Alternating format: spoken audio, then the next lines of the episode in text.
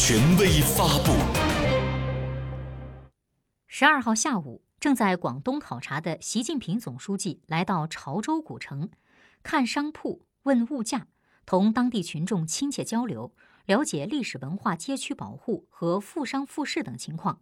他强调，潮州是一座有着悠久历史的文化名城。潮汕文化是岭南文化的重要组成部分，是中华文化的重要支脉。潮绣、潮雕、潮塑、潮剧以及功夫茶、潮州菜等，都是中华文化的瑰宝，弥足珍贵，实属难得。我们爱这个城市，就要呵护好它，建设好它。